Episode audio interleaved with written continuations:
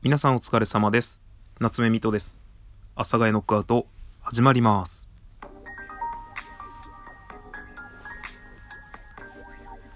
はい。というわけで始まりました。水戸です。よろしくお願いします。えっと、ただいまですね、私、部屋でナッツを焼いておりまして、えー、なかなかね、おしゃれな匂いのするところから、お送りさせていただいております。まあ本日の阿佐ヶ谷ノックアウトもダラダラとお話しさせていただこうかなと思っております。まあちなみにね、あの、ナッツを焼いているというと、何事ってなると思うんですが、まあ昔ですね、あの、一回生のナッツ、生のくるみだったかなを買ったことがあって、で、まあ生のくるみ食べてたんですけど、で、途中でちょっとね、あのなんかもう、味が？みたいな感じになってきたら途中でローストするといいっていうのがあってまあそれでねオーブンで焼いたことがあるんですけどまあそんな感じでですね最近買ってきたナッツがまあ別にそのナッツが悪いってわけじゃないんですけどなんかちょっと風味がね、えー、なんかぼんやりっていう感じがしたので焼いたらどうだ？と思って今焼いているところですオーブンで。まあなので匂いだけはすごくおしゃれな匂いがしてます。でまあ匂いで思い出すんですけど、まあ自分はですね、あの、お香を焚いて生活をしております。結構、あの、まあお香ね、ずっとサンダルウッド、まあいわゆる白檀、いわゆるの使い方合ってます？白檀、いわゆるサンダルウッドをね、ずっと使ってるんですけど、まあ今、自分が住んでる家がですね、まあ、すげえざっくり説明しますと、玄関があって、まあちょっと歩いて、部屋がある。っていう感じなんですね。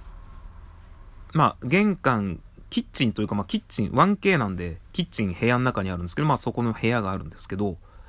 あの、空気の流れが、玄関から、えー、部屋に向かって外にっていう感じなんですよ。なんで僕がいわゆるまあ、分けるとしたら、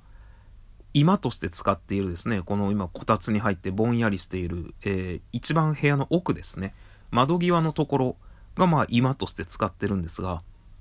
そこでお香を焚くとですね、なんていうか、煙がもうそのまま外に流れていくんですよね。まあありがたいことにその、僕の家はですね、あの、近隣に、その部屋がひっついてるわけじゃないので、その煙が外に出てどうこうっていう話じゃないんですけど、ただこのお香を焚いているから、なんか部屋がね、ふわっとお香で匂ってほしいですけど、もう煙見てると、ああ、もう外にすごく流れるねっていう感じの流れ方をするんですよ。で、それがですね、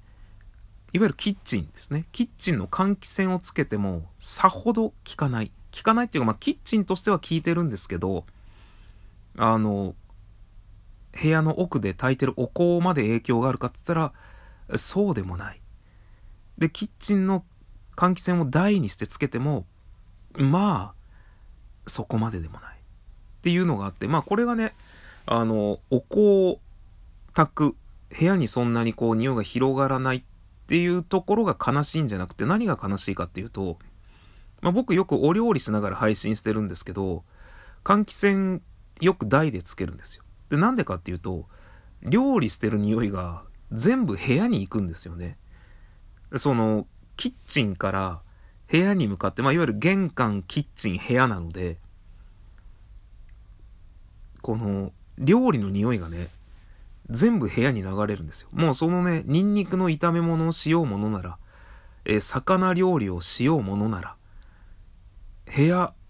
オールその匂いになってしまうので、それがね、ちょっと困るなっていうのがあるので、まあ、うちは一年中扇風機が出ておりまして、まあ、サーキュレーター、扇風機2つあるんですけど、結構匂いが強い料理をするなっていう時は、もう換気扇を、まあ、今日で回して、もうゴウンゴン言わせて回して、で、さらに、窓をちょっと開けて、部屋のね、窓ちょっと開けて、あの、扇風機をキッチンの方に向けて回すっていう。まあ、そこまでやっても、風の流れというか、まあ、空気の流れは結構そっとっぽくなっちゃうので、まあ、そこまでやれば大丈夫かな。っていうのがあるので、そこまでやって、やっと、部屋に匂いがこもらないよね、みたいな。